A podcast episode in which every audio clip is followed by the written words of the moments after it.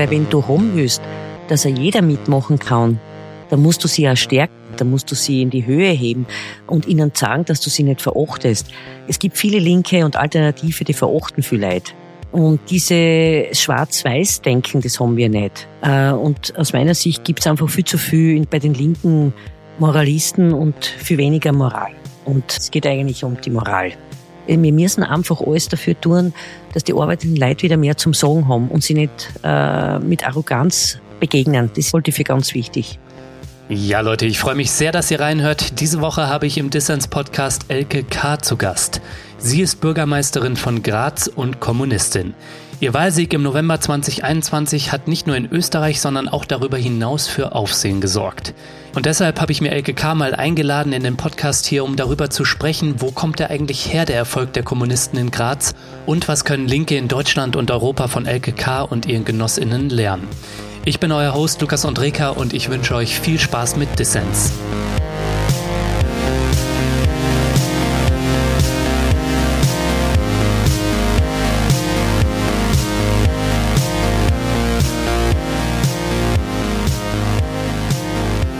Ja, Frau K., schön, dass Sie beim Dissens-Podcast dabei sind. Herzlich willkommen. Schönen guten Tag. Freue mich auch sehr. Ja, Sie sind äh, Bürgermeisterin von Graz, der zweitgrößten Stadt Österreichs, Frau K. Und Sie sind Kommunistin. Äh, das Interesse an Ihrem Wahlsieg, Frau K., 2021 war sehr groß, vor allem weil Ihr Erfolg vielen, glaube ich, als kurios auch erschien. Aber da steht, glaube ich, ein bisschen was dahinter, was uns vielleicht auch eine Antwort darauf geben kann, wie linke Parteien oder vielleicht auch linke Kräfte im Allgemeinen in Europa erfolgreich sein können. Denn wir haben es ja gerade auch eher schwer, ne? wenn wir ehrlich sind. Ja. Also Frau K., vielleicht mal für den Einstieg. Wir wollen uns nachher dann noch ein bisschen im Detail besprechen. Aber für den Einstieg mal, was ist Ihr Erfolgsrezept? Das Vertrauen, das die KPÖ Graz schon seit langem von der Bevölkerung erhält, ist eine erarbeitete und seit Jahrzehnten gewachsene Sache. Das ist so die letzten 30 Jahre, kann man sagen, hat die KPÖ durchgehend in Graz Zugewinn an Vertrauen bekommen.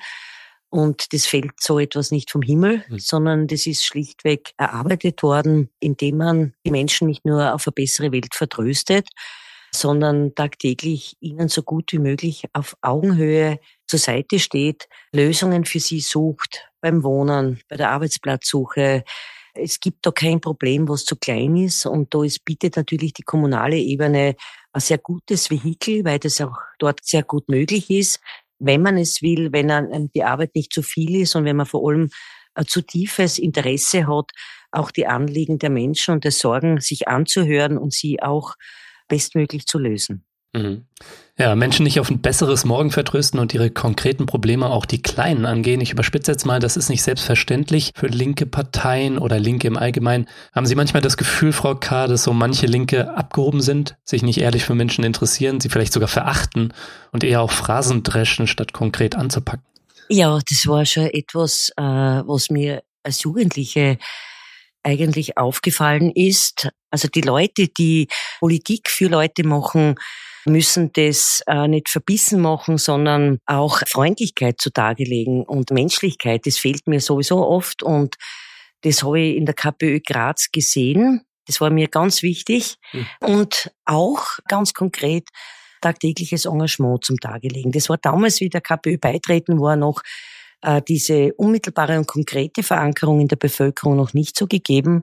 Aber ich bin, äh, wie ich beitreten bin zur KPÖ, gerade zu einem Zeitpunkt dazu gekommen, wo eine ganz eine kleine Gruppe, das war wirklich fast eine Handvoll Leute, genau das gesehen haben, inhaltlich sozusagen uns auch eine Vorgabe gegeben haben, eine inhaltliche, wie wir das Politikverständnis und den Politikstil entwickeln wollen, mhm. unabhängig auch von der Bundes-KPÖ, weil wir gesehen haben, dass da oft zu sehr auf einen einzigen Flugblatt versucht wurde, die ganze Welt zu erklären, auch wenn es nicht falsch war.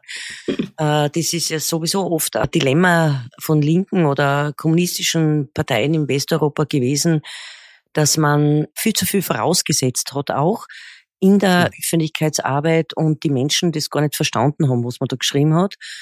Und diese Überheblichkeit und Arroganz oft, die oft Linke durchaus auch in so einer Art, ja, wir haben alle Erklärungen parat und wir haben die Weisheit gepachtet, die ist oft spürbar gewesen und war auch oft abstoßend. Das heißt nur lange nicht, dass die Sachen falsch waren. Und das kann man natürlich auch nicht pauschalieren, weil im Gegenteil, es hat unheimlich viel tolles Engagement gegeben, wo wir auch umgekehrt viel gelernt haben und gesehen haben. Wir freuen uns ja über jeden kleinen oder größeren Erfolg, egal welcher Schwesterpartei oder uns nahestehender Gruppierung, die ähnliche Inhalte haben. Äh, und insofern geht es eher gar nicht darum, jetzt was andere falsch oder richtig machen, sondern immer sich auf sich selbst zu konzentrieren und auf die Arbeit vor Ort. Hm. Ja, ich finde ja, was Sie und die KPÖ in Graz so sympathisch macht, ich glaube auch für viele Menschen, dass sie so schön unkommunistisch kommunistisch sind. Also was ich damit meine, ist, dass sie inhaltlich und auch vom politischen Stil her nicht so furchtbar autoritär und besserwisserisch sind wie so viele andere kommunistische Parteien. Ich denke da natürlich, weil ich in Deutschland lebe, explizit an die kommunistischen Parteien hier, wie die MLPD oder die DKP. Äh, und die kommen so mit so einem furchtbaren marxistisch-leninistischen Vokabular daher und auch äh, furchtbar autoritär daher. Und das ist natürlich super abtörend. Äh, und das ist eine Wohltat zu sehen, wie es auch gehen kann. Bringt mich so ein bisschen zu der Frage, und die Frage bekommen Sie natürlich, Frau K., ständig, aber ich muss es fragen, was ist Kommunismus für Sie, Frau K.? Und ich packe vielleicht noch einen Twist dazu, wenn man so von Ihnen liest, da ist viel von Vermögens- und Gewinnsteuerung, Förderung von öffentlicher Daseinsvorsorge, wie guter Bildung oder Wohnraum die Rede, also einfach von weniger freiem Markt und mehr Sozialstaat. Spitzfindige könnten da vielleicht sagen, ist das schon Kommunismus oder noch Sozialdemokratie 2.0? Also wenn der Einsatz und das Engagement für öffentliches Eigentum gegen Privatisierung und Verkäufe von der Daseinsvorsorge nicht grundsätzlich etwas Kommunistisches ist, dann weiß ich nicht was. Das ist die hm. entscheidende Frage. Wem gehört etwas?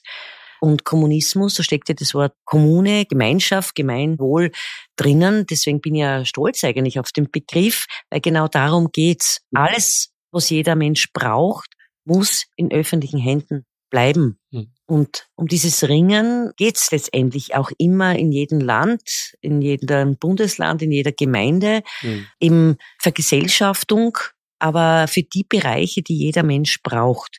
Wir sind nicht für die Vergesellschaftung eines Würstelstandes oder äh, eines Bauernhofs. Das ist logisch, das haben wir schon in den 80er Jahren als steirische KPÖ in einem eigenen Programm so formuliert. Wir gehen ja schon sehr lange einen eigenständigen Weg und Marxismus ist ja auch nichts, was irgendwie wie eine Bibel runtergelesen werden soll, nachgebetet werden sollen, sondern die Analyse der Zustände, in der man lebt, äh, muss ja immer wieder aufs Neue überprüft werden und das äh, Denken mit eigenem Kopf, hat Marx eigentlich immer gesagt, ist notwendig und genau das fehlt ja oft äh, früher. Und wir versuchen eben äh, mit unseren Kräften genau das auch immer zu tun, mhm. um eben positive Schritte in diese Richtung, die wir uns erstreben in unserem Land, nämlich einen Sozialismus zu erreichen, äh, da geht's Zug um Zug eben immer um Terrain zu erobern. Mhm. Und die beste Ebene ist die kommunale und die betriebliche Ebene, dort, wo die Menschen leben und wohnen und arbeiten. Dort brauchen sie äh, Inseln des Widerstandes. Und nur wenn man da flächendeckend gut aufgebaut ist in einem Land, glaube ich, kann man dann auch gut auf Bundesebene oder auch auf höheren Ebenen Vertrauen gewinnen.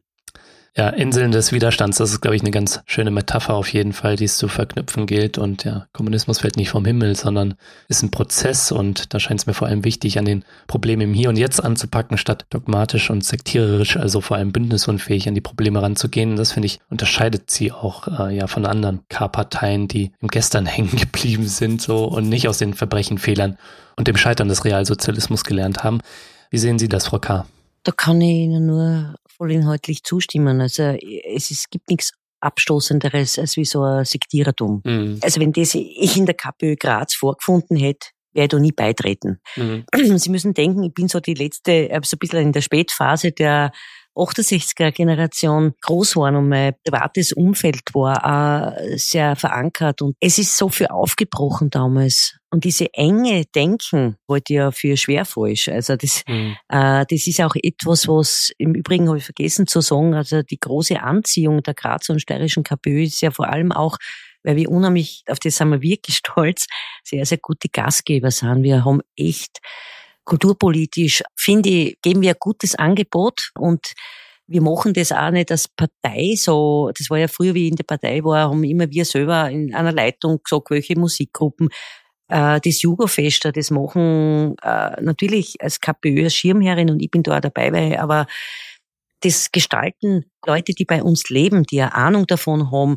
Und ich muss an diesen Tagen auch nicht die Leute mit dem Vorschlagkammer politisieren. Die Leute wissen eh, das ist eine Veranstaltung der KP oder unseres Bildungsvereines. Ich muss da nicht die Leute auch noch mit tausend Flugbladeln und Plakaten auch noch indoktrinieren, weil wir, die Leute wissen eh, wer wir sind und die Diskussionen finden dann aber, also einen Ort der sozialen Begegnung zu schaffen. Mhm. Deswegen machen wir auch Flohmärkte, deswegen haben wir einen Lennymarkt, deswegen machen wir Wildblumenaktionen.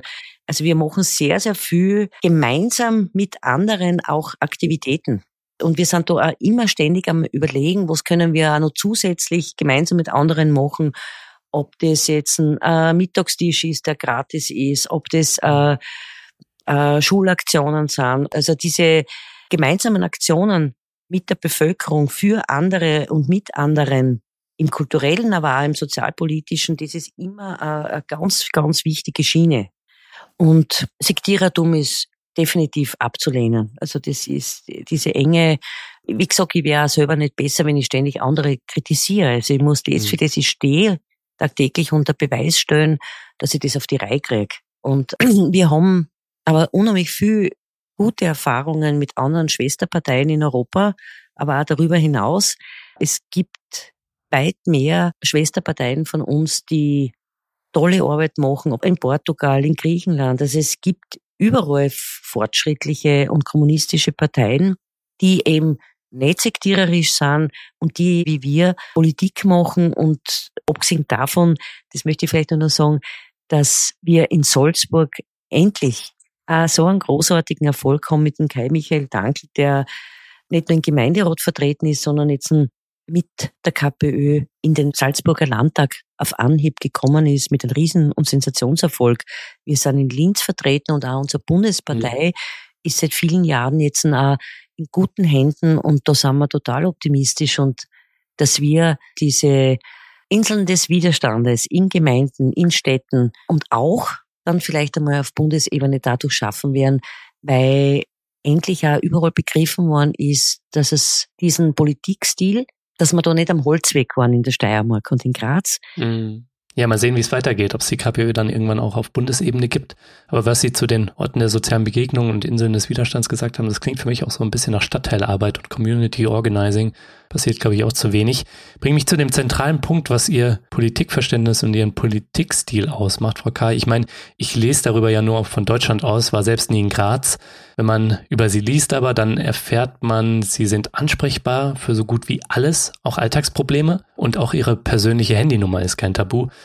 Und es geht in ihrer Arbeit, so scheint mir viel um konkrete Probleme und auch vor allem direkte Hilfe. Ähm, und das ist auch nicht selbstverständlich.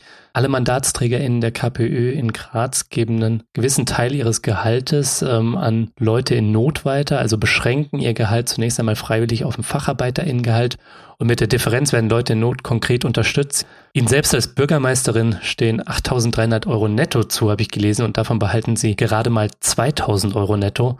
Vielleicht können Sie mal darauf eingehen, Frau K., warum ist das so ein wichtiger Grundsatz für das, wie Sie Politik machen? Das ist tatsächlich etwas, was man auch Menschen, die uns nicht wählen oder niemals eine Partei, wo vor einer K steht, äh, wählen würden, im persönlichen, wenn sie jetzt rausgehen in Graz und irgendwem fragen, äh, wird niemand diese Integerheit absprechen uns. Mhm. Das ist eigentlich, finde ich, das größte Kompliment, das Vertreter einer Partei oder Politikerinnen haben können, weil das klingt alles so einfach und so selbstverständlich und das kann man in Sätzen schreiben, aber das zu leben über Jahrzehnte und ich, wie gesagt, ich bin seit 93 in der Kommunalpolitik und seit 2005 Berufspolitikerin, weil ich zwischen 2005 und 2017 Stadträtin war, also immer mit Ressortverantwortungen und damals schon ein Gehalt von über 6000 Euro netto jedes Monat hatte und alle drei Monate kriegt man ja das Doppelte und ich mir damals 1900 Euro behalten habe netto und jetzt als Bürgermeisterin verdiene ich netto 8300 Euro netto. Das ist, das ist mhm. äh, ich brauche Ihnen glaube ich nicht sagen, also zumindest in Österreich sind das das verdient 15 Leute nicht das ganze Jahr. Äh, und deshalb behalte ich mir auch jetzt als Bürgermeisterin nicht mehr als 2000 Euro netto. Und ich habe jede Woche hunderte Leute auch in der Beratung. Und wenn der eine mhm. oder andere von einer Einrichtung kommt, wo man auch an den Grenzen stoßt mit dem, was es an Regelwerken und Unterstützungen gibt, und fragt, ob äh, finanzielle Hilfe gibt, dann entscheide ich das selbst und überweise das auch von meinem Konto selbst. Also das macht für mich niemand, das mache ich selber. Und insofern habe da seit 2005 über eine Million Euro von dem Gehalt, was ich als Politikerin bekommen hätte, Menschen, die in einer speziellen Situation, in einer Notlage waren, äh, weitergegeben. Und es reicht von einer Einzahlung einer schnellen bei einem Energieversorgungsunternehmen, damit überhaupt der Strom eingeschalten wird für Familie, bis hin zu berufstätigen Familien, die oft Riesenbeträge zahlen müssen für die blöde Visaverlängerung, wenn sie aus einem anderen Herkunftsland, weil dafür gibt's von der öffentlichen Hand nirgendwo eine Hilfe und auch nicht von privaten Vereinen oder Charity-Schnickschnack-Geschichten, weil überall gibt's Ausschließungsgründe und in einer Notlage kann jeder kommen. Sie jeder andere. Und wenn man nicht Freunde, ein Hinterland oder sonst wem hat, braucht es diese rasche unbürokratische Hilfe. Und in Graz wissen das von Spitälern, Ärzten, äh, Haftentlassenen Stellen, alle Einrichtungen und sind zutiefst mhm. froh, dass es diese unbürokratische Hilfe gibt, weil wir müssen niemanden fragen. Und wir machen uns so selbst der Bild.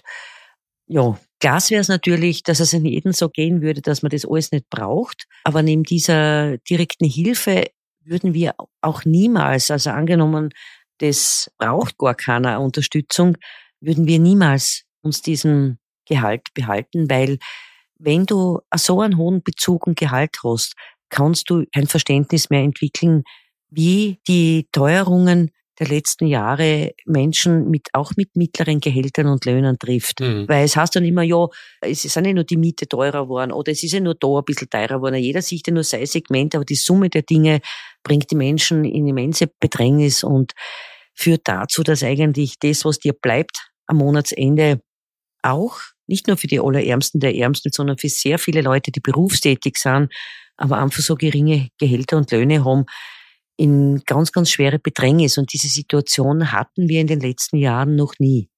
Ja, in einem Land mit so vielen Korruptionsaffären auch wie Österreich, wo für viele der Staat und die Politik wie so ein Selbstbedienungsladen wirken, da kommt, glaube ich, so eine Gehaltsbegrenzung recht gut an. Aber ein Viertel vom Gehalt, Frau K., das ist natürlich ein krasses Commitment. Denn ich nehme an, Sie arbeiten ja auch mehr als 50 oder 60 Stunden die Woche. Hm? Ja, also ich finde es eigentlich gar nicht erwähnenswert. Ich meine, entweder man entscheidet sich in seinem Leben, sich zu engagieren Wissen Sie, wie viele Leute sich ohne irgendein Geld engagieren tagtäglich? Das sind ja millionenfach mehr Menschen als wie Politiker. Also Engagement, Einsatz für eine sozial gerechtere und solidarische Welt, gegen Krieg, für Frieden, das braucht mhm. nicht, wenn, wenn man die alle mhm. bezahlen würde, da würde das sehr schön komisch ausschauen. Und sich in einer Partei zu engagieren, ich gehe ja nicht zur KP, ich bin nicht zur KPÖ gegangen, um Bürgermeisterin zu werden, oder, oder Karriere zu machen, wie man das immer so schön nennt, sondern mit dieser Organisation was weiterzubringen zugunsten derer, die kein Lobby haben und für ja. die Arbeit der, der Bevölkerung. Und wurscht von wo er herkommt, welche Religion wer hat, das ist eigentlich die Grundmotivation. Und dieses Privileg zu haben, als Spitzenkandidatin oder als Mandatar auf einer Liste dann auch halt gewählt zu werden, das sehe ich ja als Privileg. Ich sitze in einem Raum, in einem uralten Gebäude, das ist mhm. halt so ein Bürgermeisterbüro. Da ist es nicht heiß, weil es ist draußen, hat es heute 36 Grad bei uns. Es gibt aber viele, die draußen arbeiten bei der Hitze. Äh, an die denkt niemand und um das geht's. Also ich, mir geht's deshalb nicht schlecht und ich mache die Arbeit gern und ich, ich würde das gleiche Engagement zutage legen, auch wenn ich diese Funktion und Aufgabe nicht hätte. Mhm. Wie erleben Sie da eigentlich, Frau K., die Teuerungskrise? Ja, Sie und Ihre Familie. Das Leben ist ja auch für Sie nicht günstiger geworden. Gerade wenn Sie Ihr Gehalt dann auch freiwillig beschränken, dann bekommen Sie das bestimmt auch zu spüren. Ähm, und was mich noch interessiert hätte, diese direkte Solidarität, ähm, die ist das eine, aber da ist ja vielleicht auch so ein bisschen auch eine politisch-strategische Idee dahinter. Jetzt gar nicht so sehr Rattenfänger oder so zu sein, sondern vielleicht so eben nicht den Kontakt, wie Sie schon gesagt haben, zu verlieren zu dem Gros der Menschen. Ähm, vielleicht können Sie das nochmal ein bisschen ausführen. Uns geht es nicht schlecht. Ja, mein Mann hat sein Leben lang auch gearbeitet und äh, ist ja auch in der KPÖ im Übrigen. Er ist, äh, war ja jahrzehntelang unser Landesvorsitzender und hat mhm. wesentlich zu dem Politikstilentwicklung mit beigetragen, zusammen mit Ernst Kaltenecker damals, vor weit über 30 Jahren. Aber natürlich ist es so, wir haben, äh, er hat eine Tochter, wir haben vier Enkelkinder, wir haben gemeinsam einen erwachsenen Sohn, die alle auch arbeiten, aber keine großen Gehälter haben. Die, die Wohnkostenteuerungen äh, treffen uns genauso wie jeden anderen und das heißt aber nicht, dass wir unsere Bedürfnisse, so dass man einmal im Jahr oder dass man halt auch fortfahren kann, dass man, wir kommen durch. Das ist überhaupt kein Problem. Wir sind auch keine Konsumfanatiker, das muss man natürlich auch sagen. Mhm. Aber uns geht's überhaupt nicht schlecht. Und wir wohnen ganz normal in einer Mietwohnung, die mittlerweile war weit über 1000 Euro kostet. Mhm. Aber vielleicht noch einmal zu sagen, weil Sie gesagt haben, da steckt da so eine Strategie dahinter. Was mir wichtig ist zu sagen, das ist kein Kalkül. Das habe ich nicht gemeint, ne. Äh, seien Sie, ich möchte ja, sagen, ja. vielleicht, das ist mir nämlich ganz wichtig ich könnte gar nicht anders. Ich bin von meinem persönlichen Wesen so, dass ich das Anliegen des anderen zu meinem eigenen mache, weil nur dann glaube ich, dass man einen Weg finden kann.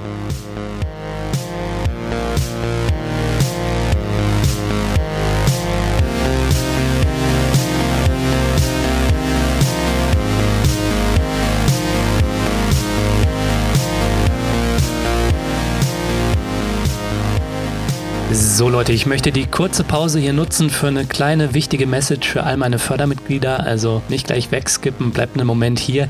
Wir hatten es ja letzte Woche von der freiwilligen Erhöhung der Fördermitgliedschaften für alle Bestandsmitglieder auf meiner Förderplattform Steady. Das hatte mich ja zugegebenermaßen ein bisschen überrascht und euch auch. Und jetzt habe ich die Ergebnisse Vorneweg, und das hatte ich ja auch schon erwähnt, es ist vollkommen cool, wenn ihr da bei eurem alten Förderbeitrag geblieben seid. Ne? Also gerade jetzt in dieser Teuerungskrise, ähm, da müssen viele Menschen einfach jeden Cent zweimal umdrehen. Und ich bin dankbar für euer aller Support, sei das jetzt zum alten oder zu den neuen Beträgen. Naja, aber jetzt die Ergebnisse. 16% von euch haben freiwillig erhöht. Äh, das ist natürlich echt super ähm, klasse, dass ihr, weil ihr euch das leisten könnt, dass ihr da Dissens noch ein Stück mehr supportet. Und natürlich freue ich mich auch über alle neuen Fördermitglieder, die am Start sind. Herzlich willkommen zur Dissens Community, ähm, denn wir können wirklich jeden Support gebrauchen, damit dieser Podcast hier weiterhin kostenlos für alle da draußen bleibt. Und wir wollen natürlich auch zukünftig linke MedienmacherInnen wie die Crew vom Was tun Podcast unterstützen und da brauchen wir auch noch jede Menge Fördermitgliedschaften. Also wenn du noch nicht dabei bist, dann mach doch jetzt mit. Du unterstützt damit nicht nur gute Inhalte, es winken auch Goodies und du hast jede Woche die Chance auf coole Gewinne. Dieses Mal verlose ich das Buch Es geht auch anders, in dem Elke K. von ihrem Werdegang und ihrer Politik erzählt. Alle Infos zum Buch und dazu, wie du uns supporten kannst, gibt es natürlich in den Show Notes und auf dissenspodcast.de.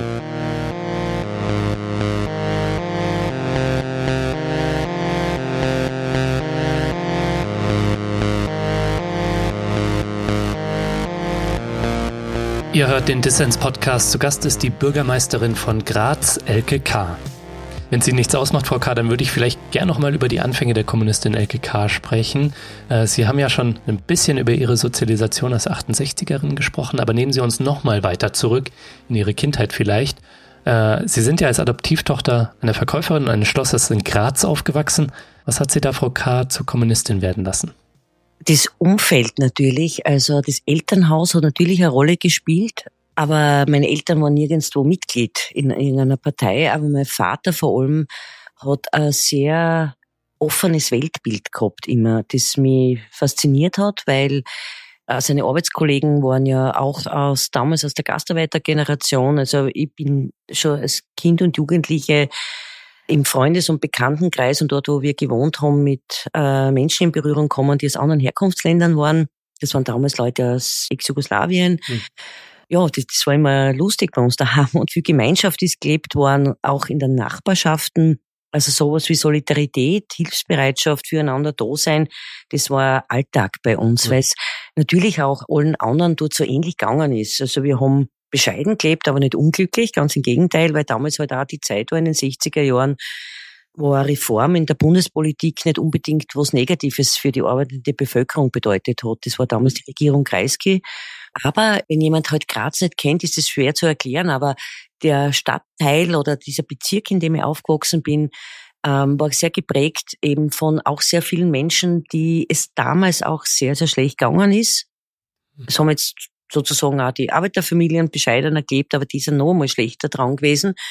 Und es war vor allem eine Barackensiedlung in unmittelbarer Nachbarschaft von uns, wo wirklich in einer Einraum kellerlosen Baracke Großfamilien gelebt haben, die ihre Wohnungen verloren haben, wo oft äh, sehr viel familiäre Missstände da waren. Und das waren meine Schulkolleginnen teilweise. Und wenn ich vielleicht noch so ein Beispiel sagen darf, also wenn selbst in der kühleren Jahreszeit bis spät im Oktober die Kinder teilweise barfuß in die Schule gegangen sind, weil die sie keiner geschert hat daheim, dass die ordentliches Schuhwerk haben, das prägt. Und ich habe sogar gemerkt in der Volksschule und dann auch später in der Hauptschule, dass diese Kinder noch einmal, wie soll ich sagen, ungerechter behandelt worden sind. Also das mhm. ist ja der Grund, warum ich heute noch es äh, unerträglich erhaltet, wenn Jugendliche in Schulen, nur weil sie aus familiär nicht sehr begüteten äh, Haushalt kommen, vielleicht freundlicher, äh, nicht so direkt, aber man schon spüren lässt oft, wo du herkommst. Mhm. Und gesellschaftspolitisch im Großen tut man immer so, als wenn alle gleich wären, aber das ist noch immer nicht so. Mhm. Und das ist etwas, was ich meinen Vater vor allem mit ihm viel geredet habe, wenn er zu Hause war, weil der hat sehr viel auf Montage arbeiten müssen. Aber diesen offenen Blick auch und das Abenteurertum und die Neugierde, die kommt von meinem Vater, äh, weil er selber sehr viel herumgekommen ist und hat mehrere Instrumente gespielt und war ja damals in jungen Jahren selber viel auf Walz, wie man bei uns in Österreich sagt. Das heißt, er war Straßenmusikant und ist viel in europäischen Ländern herumgekommen äh, und war ein wunderbarer Geschichtenerzähler und das halte ich für etwas auch ganz Wichtiges, mhm. dass man Erlebnisse mitteilt und wie gesagt auch viel von der Welt erfährt, weil man dann begreift, dass es überall um die gleichen Fragen geht. Und das oben und unten, das man in seiner eigenen Stadt sieht als Kind, oft keine Erklärung dafür hat, aber halt natürlich aus einem Instinkt heraus Ungerechtigkeiten natürlich sieht und äh, an zornig machen oder halt man anspricht dann und als Jugendliche dann sowieso noch mal mehr, weil ja man, man dann wieder mit ganz anderen jungen Leuten zusammenkommt, die aus anderen sozialen Milieus kommen und äh, den mhm. eigenen Horizont natürlich auch erweitert. Und wie gesagt, also diese Sehnsucht, was zu verändern, äh, die war mhm. sehr früh da. Mhm. Und äh, ich bin ja dann Handelsschule gegangen und habe dann mit knapp 17 zum Arbeiten begonnen und ich habe da äh, viel, viel, ich habe dann auch die Abendschule begonnen, weil ich die Matura nachgemacht habe oder das Abitur, wie man in Deutschland sagt und habe nebenbei gearbeitet und da bin ich dann danach auch viel fortgegangen, hab damals war ja sehr äh, eine interessante Zeit, weil viel links war teilweise in und so, das knüpfe ich wieder mhm. an das vorherige Antwort an, aber da bin ich dann draufgekommen. Also ich habe alles aufgesaugt, viel gelesen, Literatur gelesen, mir haben Biografien interessiert und interessant war immer, dass das, was ich eigentlich faszinierend war in der Beschreibung oder in den Ansichten, da bin ich oft draufgekommen, dass es dann Kommunisten waren. Mhm. Deshalb ist auch diese Neugierde auf die KPÖ vor Ort gekommen, weil ich habe eigentlich gar keinen Kommunisten gekannt vorher, habe aber sehr viel über Rosa Luxemburg, Alexandra Kollontai, also die ganze Frauenbewegung völlig autonom gelesen. Hm. Hab dann eigentlich eines Tages schlichtweg das Telefonbuch aufgeschlagen, geschaut, wo ist eigentlich, gibt es eine kommunistische Partei in Graz, und mir auf den Weg gemacht und bin dann in die Lagergasse 98, wo unser Volkshaus ist und bin da damals eh auf, gleich eigentlich auf den Ernest Kaltenegger gestoßen, der damals ja in der Partei in Graz alleine dort war weil, wie gesagt, äh, damals wir in Graz ja nur circa drei Prozent hatten und einen hm. einzigen Gemeinderat. Und es war er. Hm. War es eigentlich niemals ein Ding für Sie bei der SPÖ mitzumachen? Also ich habe es ja am Anfang schon gesagt, manchmal wirken Sie und die KPÖ in Graz für mich so ein bisschen wie die authentischeren Sozialdemokraten. Also war das jemals eine Überlegung zur SPÖ, zu den Sozialdemokraten Österreichs zu gehen, um vielleicht auch mehr Leute zu erreichen, gerade wenn die KPÖ damals noch so marginalisiert war? Niemals, ne? Überhaupt nicht. Mein Freundeskreis war oder Bekanntenkreis war sehr viel außerhalb der Schule und da habe ich genau eins gesehen, dass auch sogar damals da sehr viel zwischen Wort und Tat bei der Sozialdemokratie ein Unterschied ist mit dieses Bonzentum und teilweise auch in der Gewerkschaft, diese Abgehobenheit äh, überhaupt nicht gefallen hat. Sie waren mir auch zu bürgerlich teilweise, wenn ich das sagen darf. Mhm. Äh, also dieses Obrigkeitsdenken und dass man also dieses Vorwärtsstreben, das, was man nur in einer abgeschotteten, für sich isolierten kleinen Idylle sieht, in der Arbeiterschaft, das hat mich überhaupt nicht fasziniert. Ganz im Gegenteil. Und das war für mich überhaupt nie eine Überlegung. Okay, aber nehmen Sie das als Kompliment, authentischere Sozialdemokratin oder nicht? Na, eigentlich nicht.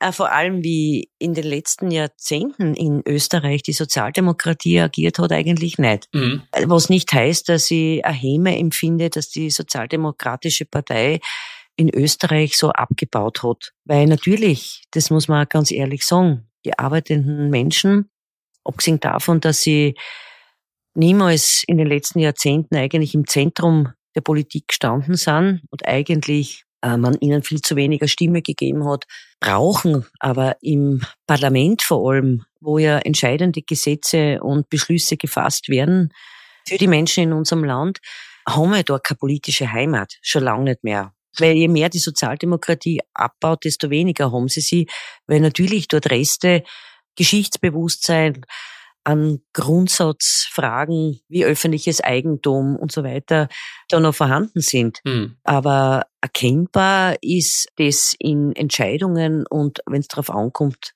schon lange nicht mehr. Und wenn führende Sozialdemokraten wie Androsch, einer der größten Grundbesitzer und ein Gehabe hat, auch in seinem privaten Umfeld an Reichtum, um nur ein Beispiel zu nennen, dann äh, ist das sowas Abstoßendes und die Leute sind ja nicht blind und die arbeitenden Menschen haben sich ja nicht grundlos abgewandt. Das hat ja, die haben ja einen guten Instinkt und die sind ja nicht dumm. Hm. Und äh, genau das, was dort abstoßend ist, empfinde ich das selber oft und ich also wenn ich, da ist mir jeder Konservative lieber, der klar und deutlich sagt, wo er steht, als wie irgendwie diese ähm, zweideutige Verlogenheit, wo man Dinge verspricht und hinterher eigentlich nicht einhält. Was mich noch interessiert hätte, Frau K., ist so ein bisschen, wie Sie Ihr Verhältnis zu außerparlamentarischen Bewegungen definieren. Äh, Sie persönlich als Bürgermeisterin, aber vielleicht auch als Partei. Weil der Spielraum von linken Reformregierungen, der ist natürlich begrenzt, vor allem nochmal im Lokalen. Also sehen Sie sich da als Stellvertreter und machen Politik für Leute oder sehen Sie Ihre Aufgabe auch darin, die Leute und vielleicht die sozialen Bewegungen aus dem Parlament heraus zu stärken? Und können Sie vielleicht KommunistInnen verstehen, die Regieren per se ablehnen? Also ich meine, davon gibt es auch welche. Also eines bin ich schon tief davon überzeugt, also ohne demokratische Spielregeln wird's nicht gehen. Denn manche sagen, ich lehne jede Partei ab oder ich lehne jede Staatsform ab. Ja, das darf man ja denken und auch sagen. Das muss jeder so halten, wie er es für sich glaubt, dass es richtig ist. Also ich spreche keinen anderen das Denken oder seine Haltung ab. Und es ist nur nicht meine. Ich glaube sehr wohl, dass man, um Fragen im positiven Sinne voranzubringen, Organisation braucht. Wie die letztendlich heißt in letzter Konsequenz ist nicht so wichtig.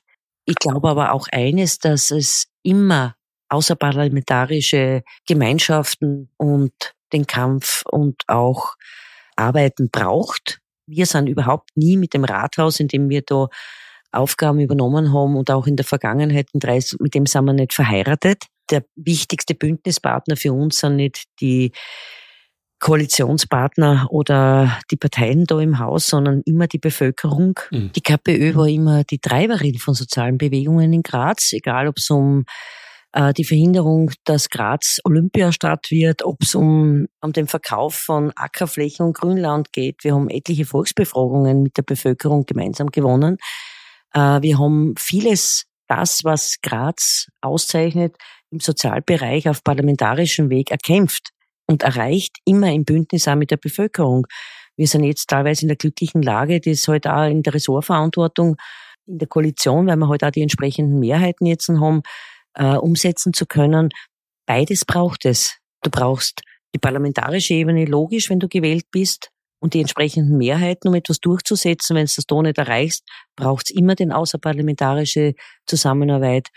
Äh, und insofern äh, geht die tagtägliche Arbeit bei uns auch weit über das Kommunale hinaus. Wir machen ja gerade derzeit eine Petition und eine Unterschriftensammlung seit Mai für die Begrenzung der Mieten in Österreich.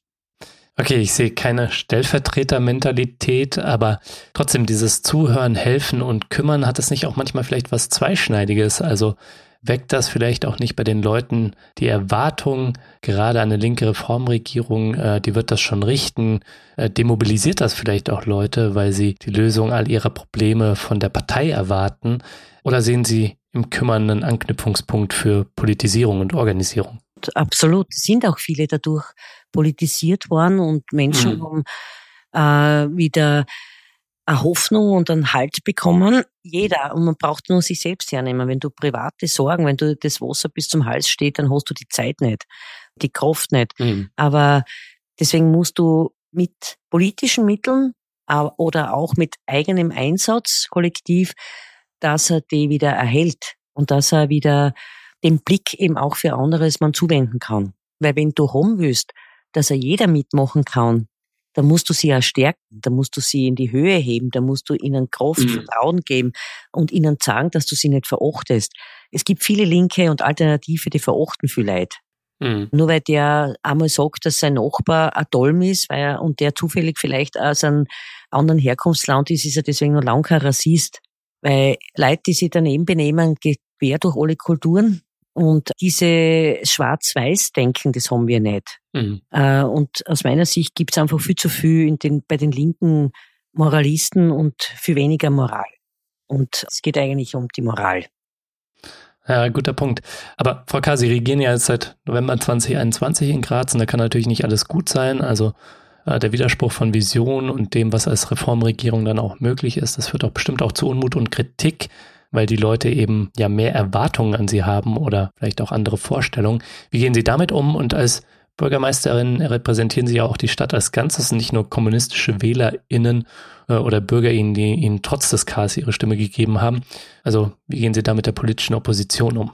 Das ist ja nicht so, dass alles wir, dass wir nur angelächelt und die Leute nur uns alle super finden. Es gibt ja auch, gerade auch in der Veran Gesamtverantwortung, wie das heute halt immer in dem Politiksprechdeutsch heißt, viel Sachen, wo die Leute sich heute halt wünschen würden, dass wir dieses und jenes schon alles erreicht haben und immens hohe Erwartungshaltung haben, mhm. weil sie wissen, wie wir dazu stehen, wir aber aufrichtig und ehrlich immer mit den Leuten sein müssen und sagen, das können wir schlichtweg auf kommunaler Ebene mhm. nicht lösen.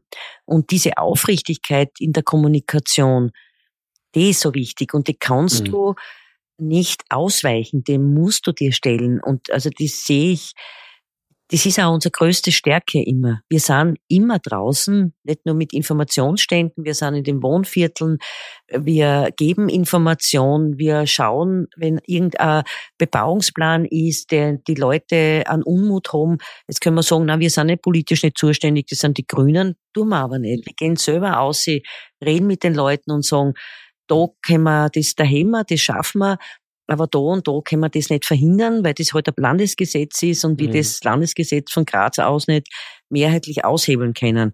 Das ist so wichtig, sich zu stellen den Dingen. Und das ist nicht immer nur lustig. Die Leute sind oft nicht einfach, liegen vielleicht auch komplett falsch, behaupten auch oft Sachen falsch. Äh, manche kommen dir durchaus auch sehr grob. Mein Gott, äh, das mhm. ist wie an jedem anderen Arbeitsplatz. Du kannst nicht nur erwarten, dass nur dir die Herzen zufliegen, auch wenn das eh immens erstaunlich ist, wie positiv die Arbeit bewertet wird in dieser Koalition bei uns in Graz und die Leute einfach sagen wirklich, wir sind froh, dass gerade in dieser schwierigen Zeit ihr da seid, weiter so und wir sind also unheimlich viel Zuspruch. Aber man muss sich auch den unangenehmen Fragen, Diskussionen immer, immer stellen. Wurscht, ob das jetzt Wirtschaftstreibende sind und man das überhaupt nicht teilt, was da gefordert ist. Trotzdem, das ist ganz wichtig, alle zu sehen und damit die Diskussion mit allen zu führen.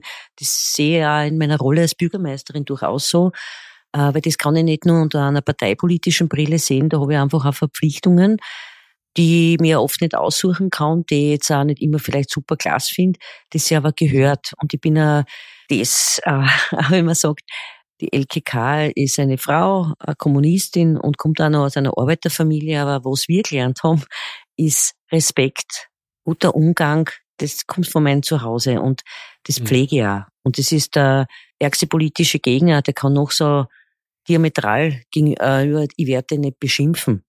Ich werde sagen, was ich für falsch halte was ich unerträglich finde an den Positionen, aber ich sag nicht auf gut österreichisch, du bist der Arsch. Also das, äh, finde ich, steht uns nicht zu. Und dieser äh, Respekt und dieser Umgangston, wie wir auch das machen und diese Unaufgeregtheit auch, das schätzen die Leute sehr. Hm. Nur zum Abschluss, Frau K., da würde ich gerne nochmal den Bogen zum Anfang schlagen und fragen, was Linke von Ihnen und der KPÖ in Graz lernen können. Also wir haben jetzt schon ein bisschen über Ihr Selbstverständnis, Ihren Politikstil auch gesprochen und ich denke, da können sich Leute, die sich dafür interessieren, auch einiges von ableiten, wie man Menschen für eine solidarische Gesellschaft gewinnen kann. Aber ich möchte Ihnen trotzdem nochmal Gelegenheit geben, mal ganz konkret zu sagen, welche Tipps würden Sie Parteiaktivistis oder Aktivistis in sozialen Bewegungen mitgeben? Natürlich ist die Situation überall verschieden und die KPÖ in Graz ist keine Blaupause für andere Orte, aber dennoch, vielleicht gibt es ja so ein paar grundsätzliche Tipps, die Sie wichtig finden, wenn wir darüber nachdenken, wie die Linke wieder erfolgreicher werden kann. Das ist etwas, was ich ungern tue. Hm. Das ist nicht einmal in Österreich so. Das, was in Graz und Steiermark für viele wichtig ist und notwendig ist, ist noch lange nicht in mhm. Tirol oder in Wien wichtig. Äh, es gibt Schnittmengen, große, das berührt jeden und jede, aber ich kann die Mentalitäten der Leute nicht außen vor lassen und die Geschichte, nicht einmal in meiner Stadt, äh, ist es so, ich, ich halte das ganz für wichtig, Kenntnis zu haben über die Geschichte im Allgemeinen, im Großen, mhm. aber auch dort, wo ich lebe. Wenn ich nicht weiß, warum das Haus oder welche Geschichte äh, der Park hat oder warum die Leute dort vor allem leben. Das ist was ganz Wichtiges, Identität zu schaffen, Zusammengehörigkeit schaffen. Und deswegen denke ich mir meine Sachen, aber das ist das Letzte, was ich tun würde, irgendwelche Ratschläge anderen linken Parteien geben, wenn sie ein Interesse haben, vielleicht, wie wir arbeiten, äh, dann muss man sich oft selber ein Bild machen, muss man selber in Kontakt treten. Wir beschäftigen uns mhm. ja auch äh, mit der Arbeit anderer linker und kommunistischer Parteien. Wir schauen immer, wie geht's anderen, wie sind die Verhältnisse dort, was schaffen die, was gelingt gut, was gelingt nicht gut, welche Fehler darf man nicht machen. Das ist nicht so, dass wir alles neu erfinden müssen. Und umgekehrt denke ich mir, es geht immer ums sich ein eigenes Bild zu machen auch und ähm, nicht in belehrender Weise anderen Parteien Tipps geben, wie sie tun sollen. Ja, also die Bescheidenheit und die Gesprächseinladung, das ehrt Sie natürlich, Frau K., aber dennoch, vielleicht gibt es ja so ein paar grundsätzliche Maßstäbe, die Sie an Ihr eigenes politisches Handeln wie so einen Kompass anlegen und von denen Sie glauben, dass man so erfolgreich sein kann. Also Bescheidenheit halte ich für gut, ähm, Mut zu haben. Das ist sowieso der wichtigste Kompass, auch gegenüber Jugendlichen immer zu sagen, keine Angst zu haben, seine Meinung zu sagen, äh, sie zu engagieren. Äh, du kannst Misserfolge haben, aber dieses gemeinsame Eintreten für solidarische und sozial gerechte Welt, da gibt's nichts. Das ist alternativlos. Und deswegen ist es auch wichtig, in der eigenen Organisation das auch zu leben, weil du kannst als Partei und als Organisation nur dann ein Vorbild für andere sein, wenn du selbst positiv vorlebst. Und mhm. äh, wenn ich nach außen Streit trage, und den anderen beschimpfe in meiner eigenen Situation, das ist, da, da ist schwer was schiefgelaufen. Das kann nicht gut gehen und niemals den Pfad verlassen, für wen man das zu sein hat. Und das sind nur immer, das, was man früher Arbeiterklasse genannt, dieses Oben und Unten gibt's schlichtweg. Und mehr denn je. Und dafür eine klare Partei zu haben, die dafür steht, das auch ausspricht. Wir müssen einfach alles dafür tun, dass die arbeitenden Leute wieder mehr zum Sagen haben und sie nicht äh, mit Arroganz begegnen. Das halte ich für ganz wichtig. Okay, danke Ihnen vielmals fürs Gespräch. Danke. Danke.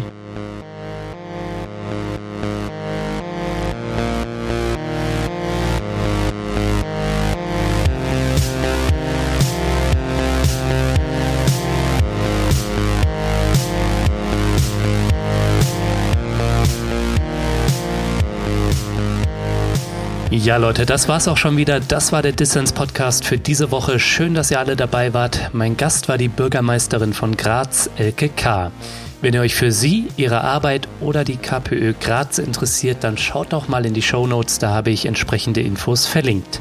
Und vergesst nicht, damit ich Dissens weiterhin für alle da draußen kostenlos machen kann, bin ich auf euren Support angewiesen. Erzählt möglichst vielen Leuten von diesem Podcast hier, hinterlasst positive Bewertungen auf den Plattformen und wenn ihr könnt, dann werdet doch Fördermitglied. Alles klar, das war's dann auch von mir soweit. Bleibt nur noch zu sagen, danke euch fürs Zuhören und bis zum nächsten Mal.